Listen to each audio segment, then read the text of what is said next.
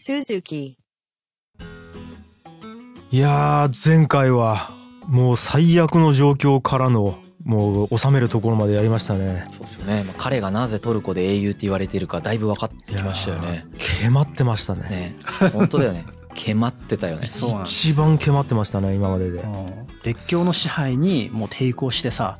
そのプランを修正させた多分ほぼ唯一の例じゃないですかうね。ーんうんいやーちょっとなんか爽快でした僕は聞いてて、うんそうですよねなんですけど、はいまだ終わってないんでしょ終わってないというかやっと始まり始めたぐらいだよねトルコ的には、もう休んでいいけど ねしばらく今休んだらやばいよねでもあそうねかうん、でそはのいこの時点でケマルの名前っていうのははいその全イスラム世界に知れ渡るぐらい有名になってんだよねう。ーんそりゃそうだ、うんまあ、日露戦争の時に日本がロシアに戦って勝った時もうん実はすっごい有名になったんだけどうんこれもだからそのなんかアジア人でも白人に勝てるみたいなその人種間闘争として捉えられてんだよね外国においてはあーそうかそうかそうそう自信なくしてたってたからさそっかそっそかの白人以外の人たちっていうのがそっかずーっと植民地にされてそっか僕たちは本で彼らには人種的に劣ってるって言われ続けてるから本当に人種的に劣ってるかもって思ってた時に勝ってる人とかいるとあそんなことないんだってなってっていう感じで元気になってたんですよ日露戦争って。そうなるほやっどぱりね、まあ、全ての功績がケマル一人に着せられるはずもないんだけれども、うんやっぱり彼っていう存在が欧米の植民地で抵抗する人たちの理想を体現する存在にななったのはやっぱ間違いないんですよそね。っかそっかそういう意味を持つんですねそうそうそうでこの時ははイスラーム世界の代表者としてケマルがああそうだね。見られるわけだよね。うんだからそうんのさっき俺は人種の話で言ったけど、うんうんイスラームもさオスマン帝国がヨーロッパに勝てなくなってからずっとやり込められ続けてきたし、うんまあ、アラブだってそうだし、うんインドだってそうじゃんねインドにもムスリムがいるんだけど、そうそうだったわけだよね、だけどここでケマルがある意味連合国特にその大ボスであるイギリスみたいなところをやり込めたわけじゃん。はいでこれはそのイスラム全イスラム世界にとってすごくなんて言うんですかね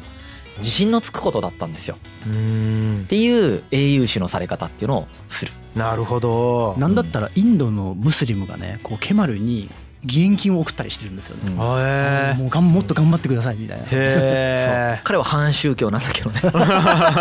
いやそういうの言ってないから言ってないよね世界的にはう。ーんで、まあ、この段階でケマルがもし民衆の期待に応えるんだったらうんリーダーシップの方向性って大きく2つあったんだよね。一つはオスマン帝国が、まあ、カリフだったことを利用して、うんそのイスラーム世界のリーダーっていうのになるなるほどもう究極自分がカリフになることも多分可能だった、うんうん普通にっうんていうのが一つ目のリーダーシップの取り方はいでもう一つがアジアやアフリカの社会主義者のモデルとして、うんその社会主義国家を作るっほうていうことも、まあ、できるってソビエトとねうん同盟結んでるしね、うんうんうん自分自身を反帝国主義っぽくしするとうんうんうんいうことをすればある程度の民衆的支持を受けてうんそれでなんていうかな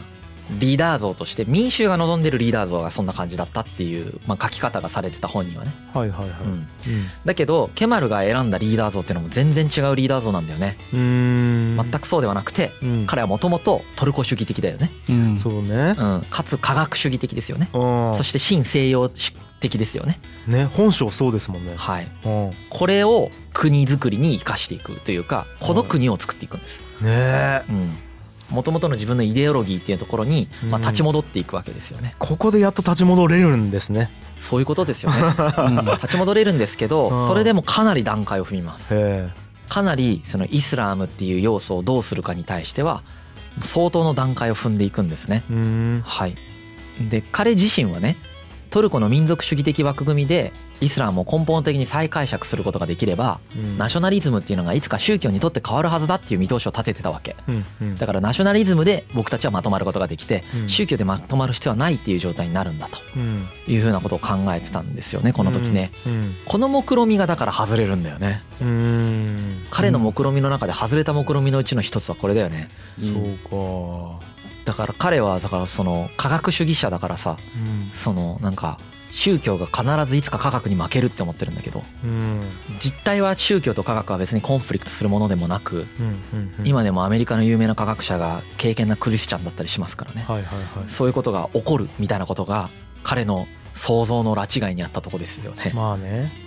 うんで実際今のトルコも別にそうはならずうんうんむしろイスラム色をつ強めて強めていくっていう方向性になっているっていうところを見るとうんそのまあ都市によって違うんだけどねトルコも。うんうんあのこの目論見みは外れていくけど、まあ、彼はこういう目論見みを持ってたってことですよなねるほどねなのでケマルは共和制とか学習に基づく世俗的国民国家を建設して、まあ、彼から言わせるとアラブ人の宗教であるイスラームうん信仰っていうものをなくしていくっていうんですかね。うんねまあ影響を少なくしていくというかうんでトルコ民族観っていうのをこううん覚醒させようとするっていう、まあ、そういう考え方を持ってたうんううんんわけですね。でうんこれはさっき僕は世俗的国民国家という表現をしましたけど、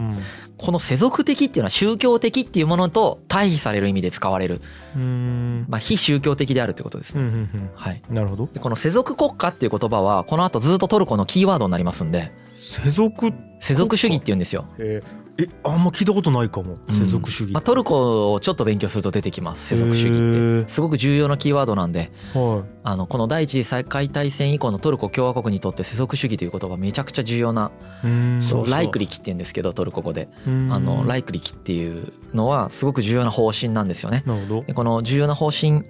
はの世俗っていう言葉はどういう意味かっていうと宗教の対義語で使われてるってことね。なるほどはい。うんでもう少し補足すると、うんこの世俗とか世俗化っていう評価基準はですねもともと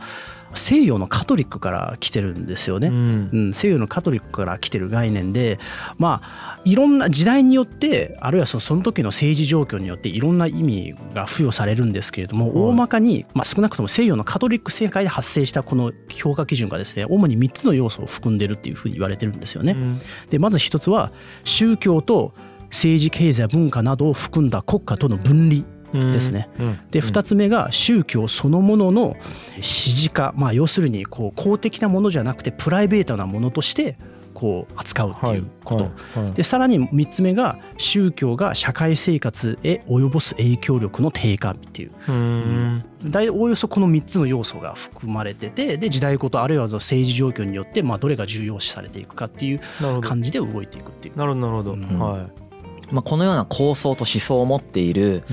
えーケマルがその民衆の期待に応える形ではなく自分の理想像とする国家を作ろうとするってことだよね。はい、うんはい。まあ、これはエゴというよりはそうするべきだと彼が思っているなるほど感じだよね。うん、はい。これはすごく難しいことなんですよ。ううんん、この非西洋世界でそのイスラームの国で、うんましてやカリフがいる国でこのような世俗的国家っていうのを建設するうん科学主義に基づくみたいなのっまてあねものすごく難しいことなんだけれどもは一つでその民衆の期待もそこにはないんだよねだからいはだからすごく難しいことなんだがいうん一応さその青年トルコ人たちエリート層だよねはあの第一次世界大戦では負けたけどギリシャ戦争ギリシャとの戦争を勝利に導いていった軍人的のエリートの人たちいうんケマルをはじめとする軍人エリートたちっていうのはうんこの考え方を共有してるわけだよね、はいはいはいテサロニキのあの雰囲気とかをうん継承してますからうね、んはい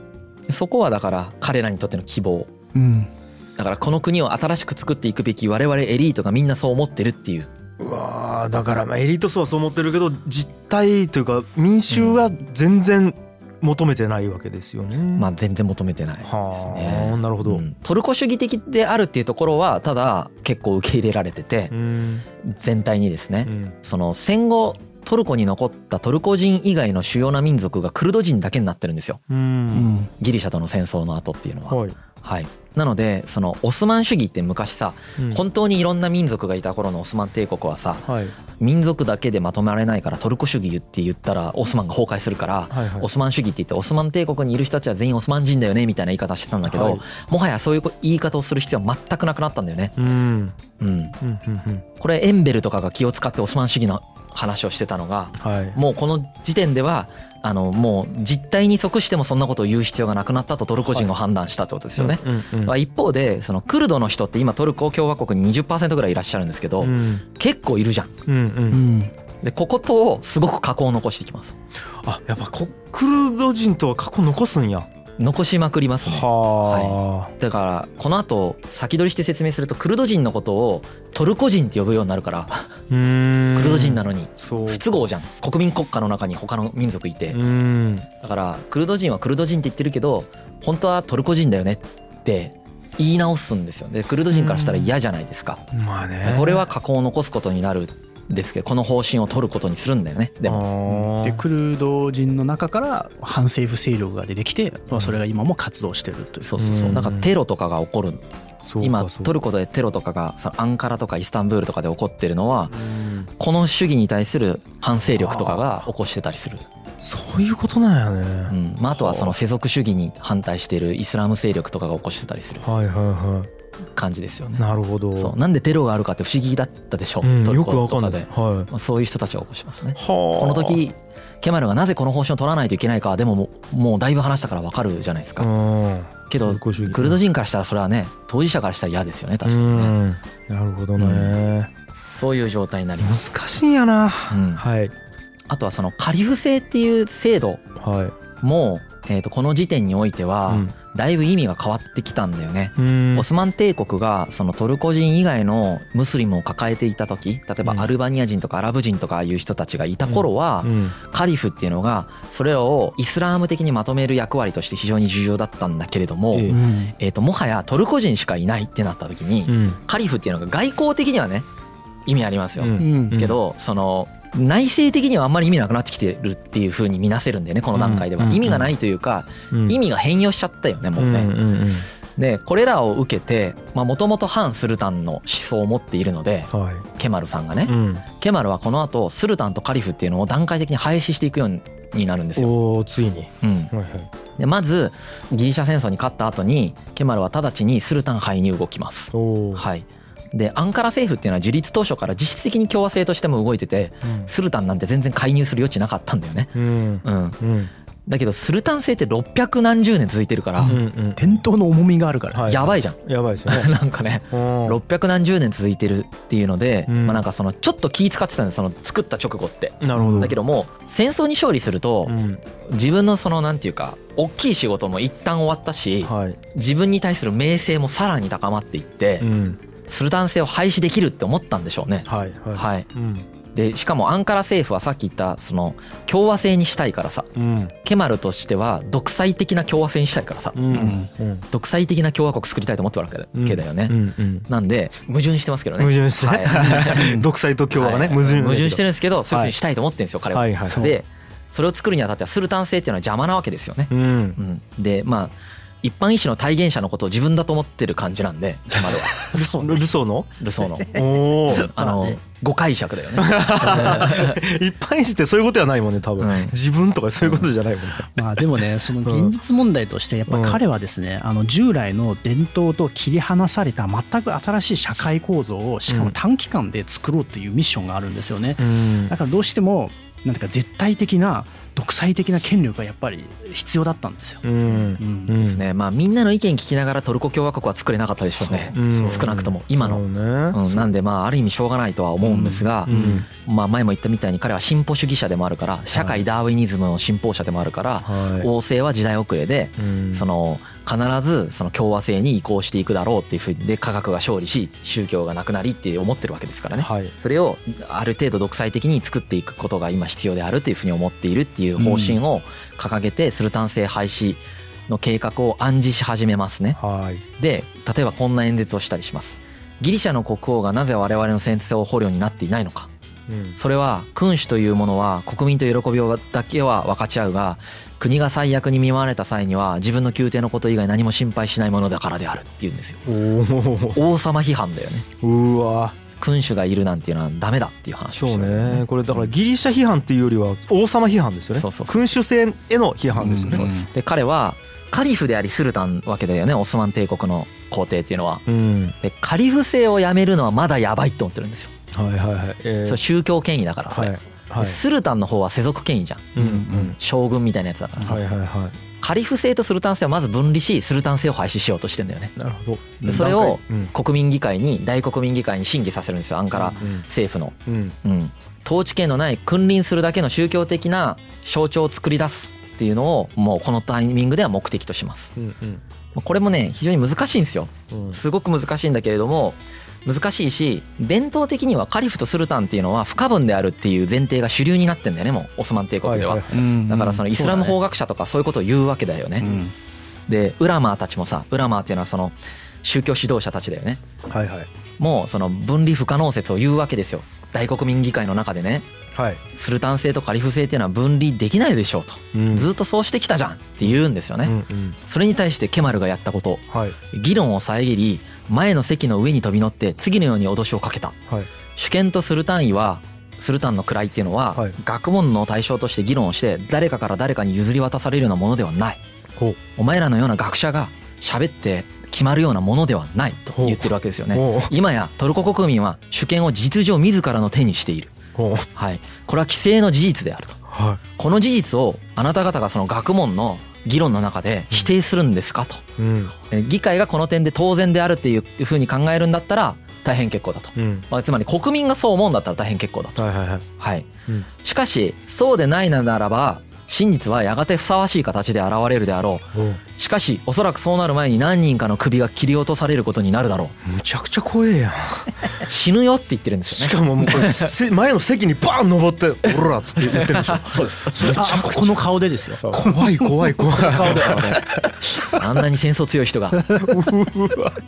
うん怖えこのストレートな爆発ぶりにうんあの仰天した委員会のメンバーはお自分たちはただ単に理論的見地から分離案を議論しているに過ぎずケマルが今言った説明に目を見開かれましたって言って慌てて取り繕ったらしいですいやじゃあ聞いたんや結構かましたの聞いたんやまあ殺されるって思ったんでしょうねう殺しそうだもんねんねえうんそんもうなんかもう肝据わってそうやもんだってこういう連とこ合国と渡り合ってきた人だからそそうねんのまあむずいでしょうねそうね勝つのがねううんまあ実際その真偽は分かんないですけど、うんそのケマルの指示で何か暗殺されたっていう噂はやっぱあります。人がへうんしかもねこの後もすごいこと言ってんだけど え はえっとねスルタン制とカリフ制の分離っていうのいはうんこういう意味でも必要だってもう一つ言ってるんですけど、うん現在のスルタンうんメフメト6世うんこのもともと皇太子だった時にこう関係性があって何度かじ直訴した人だよね、はいはいはいこのメフメト6世がうん再び祖国を裏切ることがないようにするためにもスルタン制とカリフ制の分離は必要だって言うんですよだからねえーこれは何を言ってるかっていうとどういうこセーブル条約とかを結んだのってさとやろうんうん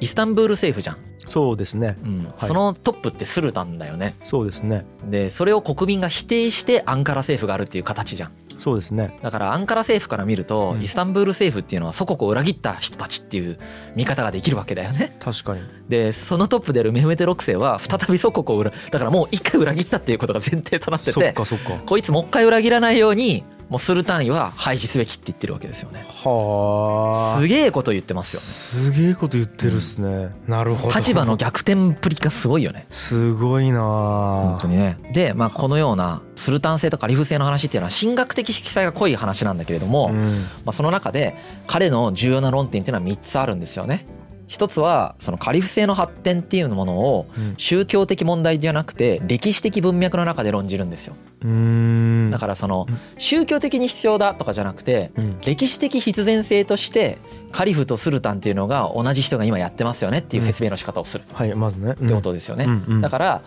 時代がそうだったからそうだったでしょっていう言い方をしてるってこと。らなるほどだから時代今変わったじゃん。 はい、うんだったら変わるべきじゃんみたいな古典みたいなこと言ってるよね。 いやコテみたいなこと言ってますねコテみたいなこと言ってまはいすはいはい、うん、これ時代がそうだったからそうだったんですよねっていう説明をまずしましたってことですよね。うん宗教的にあのスルタンとカリフが分離できないとかじゃないですよねっていうことです。うんでに2つ目は主権とカリフ制っていうのは本質的に対立する概念なんだっていう話をしてるわけだよね。うんうんだからうんその宗教的権威になって主権は国民にあるべきなんだってことを言ってるってことですようんねうんうんうん。近代国になるべきであるってことだよね。うんうんはい、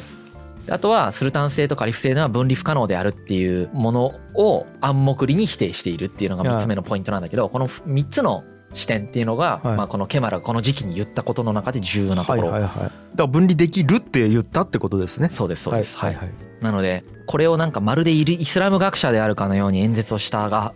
彼自身は自分の議論がイスラム的見地から見て強化どうかほとんど気にしていなかったっていや本にそうなんは書てありや ましたそうなんや そこはだからルソーとかもそうだよねだからなんかそのとにかく現実に即してなんかやりたいんだよねはいはいはいそれが思想的系譜がどうとかっていうのは本質的にこの人は興味がないんだよねなるほどね面白いですね面白いですね、まあ OS を入れ替えようとしてるところですよね。まあ ねあー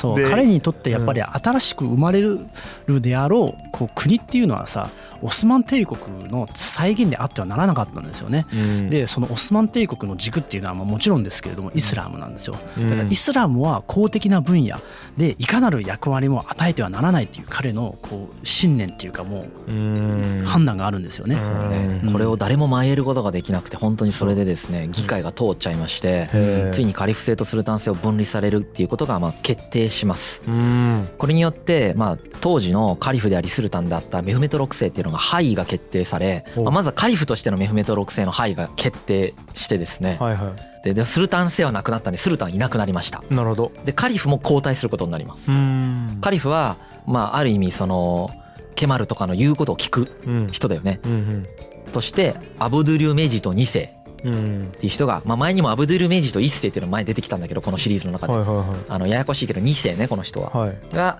カリフになったと。うんでこのカリフが最初にやる演説の内容にもケマルはあれこれと口を出してうんいかにカリフの権限がまあ限定的であるかっていうことを示そうとしたっていうふうに本に書いてあったうね。うんん、まあ成功ですねってことはそうですね自分の息がかかった人間だけをカリフにしてはいはいでムスリムたちからはこれに対してどういう反応があったかっていうと実は好意的だったそうです。えへ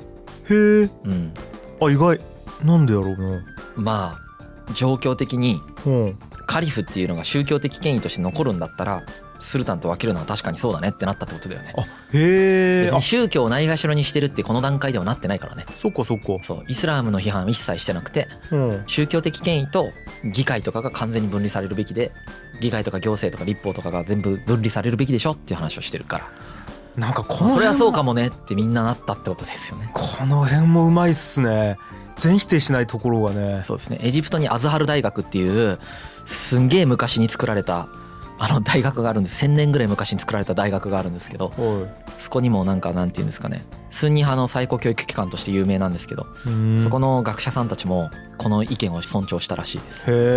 えこれはでかいででかいよねこ。こでなんかねちゃんとこうそうだねって言える余地を残すところがすごいねそうですね。ここでいうん段階踏んでまず納得させた後に、うんまあ、1年間ぐらい待って今度はカリフ制の廃止に踏み切りますね。結局廃止するんやまあ1年半ぐらいかな16ヶ月ぐらい待ちます。待待てるのすごいよねこの人。そううねん意志強いのに待てるのすごいなって思まあい、ます。タイミングを見計らってるんでしょうね。うん、でこれと同時並行であの前回言ったローザンヌ条約とかが結ばれてんだよね。うんなんかすごいよね。はあ時系列で見るとちょっと混乱するかもしれないけど、うんこうやって同時並行で連合国とアンカラ政府の間に新しい条約が結ばれてこれでセーブル条約が正式に保護となりますよね、ははい、で今のトルコ共和国がをめちゃくちゃ回復するんだよねい、うんアナトリアその小アジア本土に加えて、まあ、イスタンブールの西方のちょっとヨーロッパ側のトラキアとかエディルネのところまで回復させたんですよこれやっぱすごいですよね、うんはいい、あと前説明したかどうかちょっと忘れちゃったんで改めてもう一回説明しますけど、はいクリミア戦争とかロト戦争とかしてうん借金返せなくなった時にオスマン帝国がは海外からいはいはい外国がめちゃくちゃ経済的植民地にしてきたって話をしましたよね。あーあったあったあったはい、ねしたしたあの時にさ財政うのん財布の紐を握るのが列強になっちゃったって話をしたうんと思うんですあよっ。たあった、うんはい、うんうんあれを廃止させます。えー、財政をヨーロッパ諸国に支配される状態っていうのを解消します。えどうやって返したっていうことですうん、まあおそのアンカラ政府に変えさせたし、かはいその要はオスマン再建管理局っていうやべえ組織作らされててはいはいそこに連合国から多分人が派遣されてそこがいろいろ勝手に決めてたやつをはいはい解散させたんですよ。ああはいはいはい、はい、っていうことをやりました。なるほどはないるほど、あとは列強によるその経済支配とか治外法権の元となっていた最恵国待遇とかも廃止させるんですよね。うんまあ、これはは要は経済的な不平等条約を廃止させたとうんそうだね。いはいはい日本が日露戦争に勝った後ももう長い間廃止させられなかった不平等条約をここでケマルはあのもうこのローザンヌ条約の時に廃止させることに成功したうんさらにギリシャ側にいたトルコ系住民とトルコ側にいたギリシャ系住民の住民交換をやったとへえいや住民交換とかできるんだ と思ったんですよええって思った俺もええって思ったななんでやるんでしょうかねやこれはだから禍根を残すからでしょだから仲良くすギるためリシにャ系の住民がトルコにいるって国民国家として大変だからあーうんそっかそっかリスクだからねそっかそっリスクだかうん互いにリスクだからあで、うんえー整理したってことかあの民族そうごとそにうね民族はいごとに整理したってことですちゃんとフォルダ分けをしたってことか、そうなんか人間ってそんなフォルダ分けされるんだって思って ねそんな上がやまっあてっ何つって何人ぐらいの あれなのか分かんないですけどうんまあ何人かが故郷を追われてかわいそうな状態になってるとは思うんだけどまあうんそれをやりましたと。ううんうんん、これによってトルコにとってはまあトラウマになってたセーブル条約っていうのをまあ塗り替えた輝しい勝利としてまあ喧伝されるっていうのがうんローザンヌ条約だよね、ううんこれすごいですよ、うんだいぶだいぶリセットしてきたねうん、すごで一方でケマルって、まあ、アンカラ政府内ですげえ力を持ってるし、はいまあ、なんだったらあの自分でちゃんと権力を握ってこう国の作っていくっていう段階をやってるじゃないですかえええまあ政敵がやっぱ出てくるんですよねえ。まあね何やって身も内そかうらまあそりゃそうですよね。ねうんで主にこう彼にとっての政敵っていうのは2つあるんですよね。で1つは第2グループっていうグループがいるんですよねはい。はいはいでこのこの人たちは何をしたすするかというとやっぱケマルってちょっと権力持ちすぎじゃね抑制しないといけないというふうに考えてる人たちです、うんうんちょっともう完全にもうなんかもう独裁にいってるじゃんちゃんと議会に権力を持たせないといけないじゃんというふうに考えてる人たちなんですよね、はいで彼らがやったことの中の一つとしてなんか法律の改正案を提出するんですよね、うん選挙区に5年以上住んでない者には被選挙権を認められないという法律を提案するんですよほうこれは実質的にケマルの排除を意図したものなんですよねうんケマルはこの時はエルズルム選出議員なんですよね、うんでもほら忙しいからさその現地に長期間滞在できる状態状態ではなかったんですよはいはいだからは完全にケマル排除を意図した法改正の提案をするんですよねいへえはい、でもう一つの彼にとっての政敵となるグループっていうのは、まあ、ケマルの仲間たちなんですよね、うんこう創業レジェンドたちなんですよ。へえここで出てくるんやそうそうで、まあ、前も深井君が言ったように、はいやっぱり彼らはケマルをリーダーとして尊重しつつも自分たちはケマルと同格の存在だっていうふうに自認してたんですよね。うんうん、やっぱりケマルがさ自分のなんか腹心を重く用いてさ、うんでなんか徐々に自分たちがさ蚊帳の外に置かれてるっていうふうに彼らは見えたんでしょうねなんかすごく不快感があったみたいですうんでこの2つのグループをねケマルはね排除していくんですようんうんで簡単にこう排除の過程をプロセスを言うとですねうんまず第2グループですよねはいなんか第2グループのリーダーっていう人がいるんですよねうんうんこうアリシュクル議員っていう人がいるんですけれおどもう何者かに暗殺されるんですよ怖っそうで下手人はトパル・オスマンっていう人なんですけれども、うんこの人はですねケマルの元ボディーガードのヤクザのボスなんですよねう。んケマルを何度も暗殺からなんか守った人らしいんですけれどうも、んこれがねなんかやっぱ実際この暗殺を支持した人はケマルじゃねっていう疑いがもちろん出てきますよね。まあそれはねでも実際普通に来でも裏付けはないので分かんないんです。るんだろううんまあトパロオスマンが勝手にやった説も普通にあるんで普通にあります。うんまあどはいっちもありえるよねって感じだよねただケマルはこの事件をチャンスとしてもう立て続けに自分の基盤を固める政策を打ち出してですね、まあ、結局最終的にはこう第2グループをですね消滅させるんですよねう。んであとはそのレジェンドたちですよね。はいはいレジェンドたちもケマルは排除していくんですよね。うんなんか憲法改正案をケマルは提出するんですよ。ほでどういうものかっていうとうん要するにこうレジェンドたちが重要なポストに使えないような仕組み作りをしていくんですねう。へえでその大統領が首相を任命して首相が議員の中から閣僚を任命するっていう風なこう憲法案を出すんですけれどもはいはい最終的にはケマルが大統領として選出されてうんイスメトを首相として任命するっていうこうラインをね彼はなるほどねその法律を使って作っていくんですよね。はいはいはいはいっていうこういったこう動きも彼は内側でやっていったっていう、大変ですねうん大変であると同時に怖いよ ね。怖い才能ど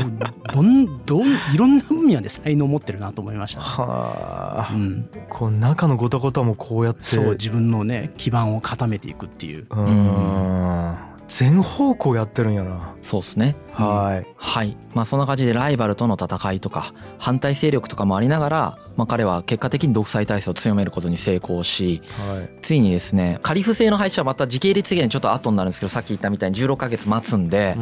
もう少し後なんで次回またもう少し詳しく喋りますがうん。ついにね、まあ、でっかいイベントとしてはトルコ共和国が設立されます。そっか、まだトルコできてなかったね、そういえば。 はい、あのまだずっアンカとラオスマンなそうのオ。スマン帝国の中にもう一つ政府ができてたっていう状態だったんだけどそっか。でローザンヌ条約とか結んだんだけど、うん。あの正式にトルコ共和国っていうその共和制のだからスルタン廃止しないと共和国って作れないよね、そうね。うんだからスルタン廃止してカリフはいるけど、えー、と共和国ですって言ってトルコ共和国っていうのを作ってですね、うん。で首都をアンカラにします。うん。はい大国民議会がアンカラでね行われてるからねはい。はい、これイスタンブールの議会がやっぱり解散させられてアンカラで作った議会だったよね、うん大。国民議会はいはいこはれい。政府がだからアンカラにある状態なんで首都アンカラでうん大国民議会を作ると、でイスタンブールから遠かったとかもすごい意味あったみたいやっぱアンカラが政治中心地としてイスタンーブールに対抗する勢力としてル。う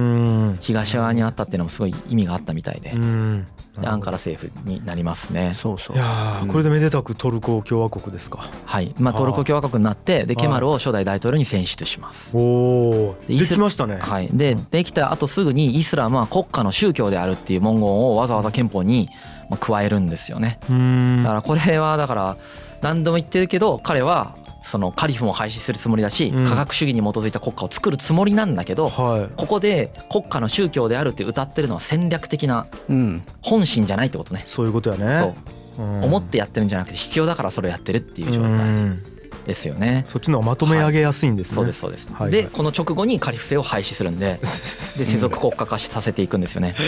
まあこういうふうにトルコ共和国っていうのは出来上がったんですけど、まあ、うん実際はねやっぱりねその1911年ぐらいから世界大戦の前哨戦みたいなのが始まってうん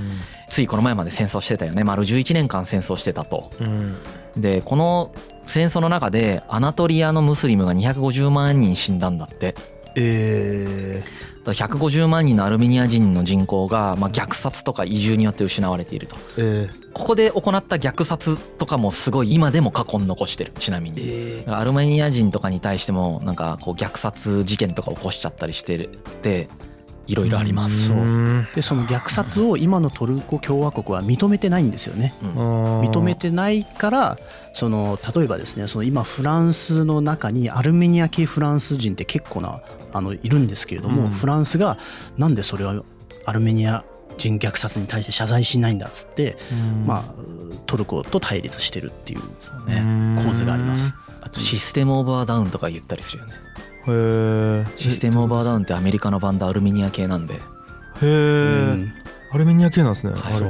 俺俺わかります知ってる 知ってますはい知ってます知って ますハードコアのはいあのはいハードコアなそうですねめちゃくちゃかっこいいですヘねビーなはサウンドのいうんはいそうだからそこもまあ歴史問題として残ってるっていう状態ですね。まあだからさそうね壮絶だったからこそそういういろんなところに残ってるんですね傷跡みたいなものが、そうですねそりゃそうやわでもこんだけいろいろやったらうんいろいろ残るやろうなっていうはいということなでるほまあこの状態からトルコ共和国っていうのをそのじゃあどうやってイスラーム色を排除していくのかっていうのが次回だねうーんそっかまだ終わらんのや、だってイスラーム色を排除するっていうでっけえ仕事が残ってるからねそうかまだカリフもおるしカリフォルシまだそうか 廃止する気満々だけどカリフォルシちょっと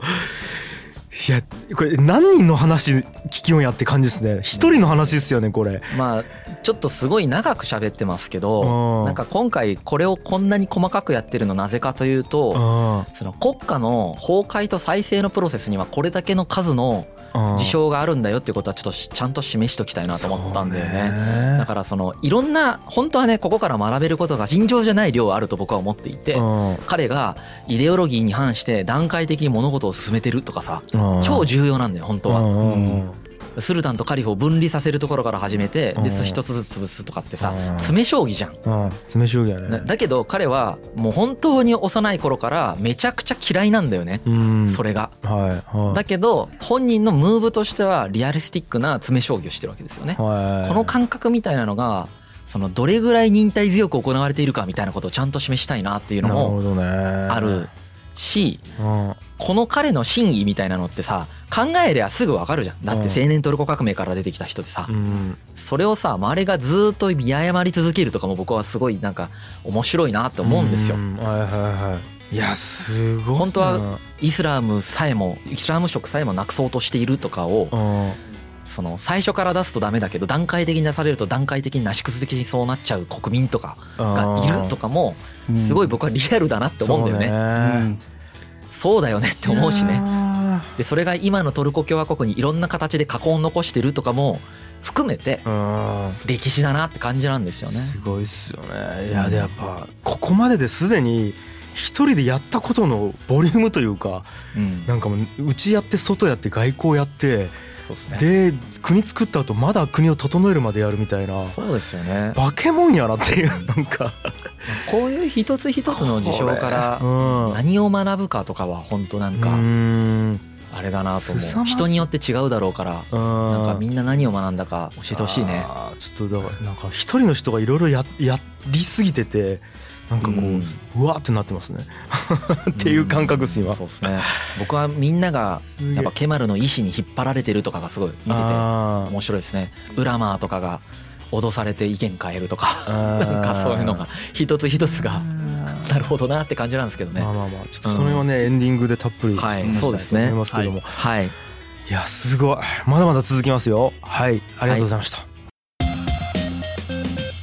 G. Kaye Suzuku.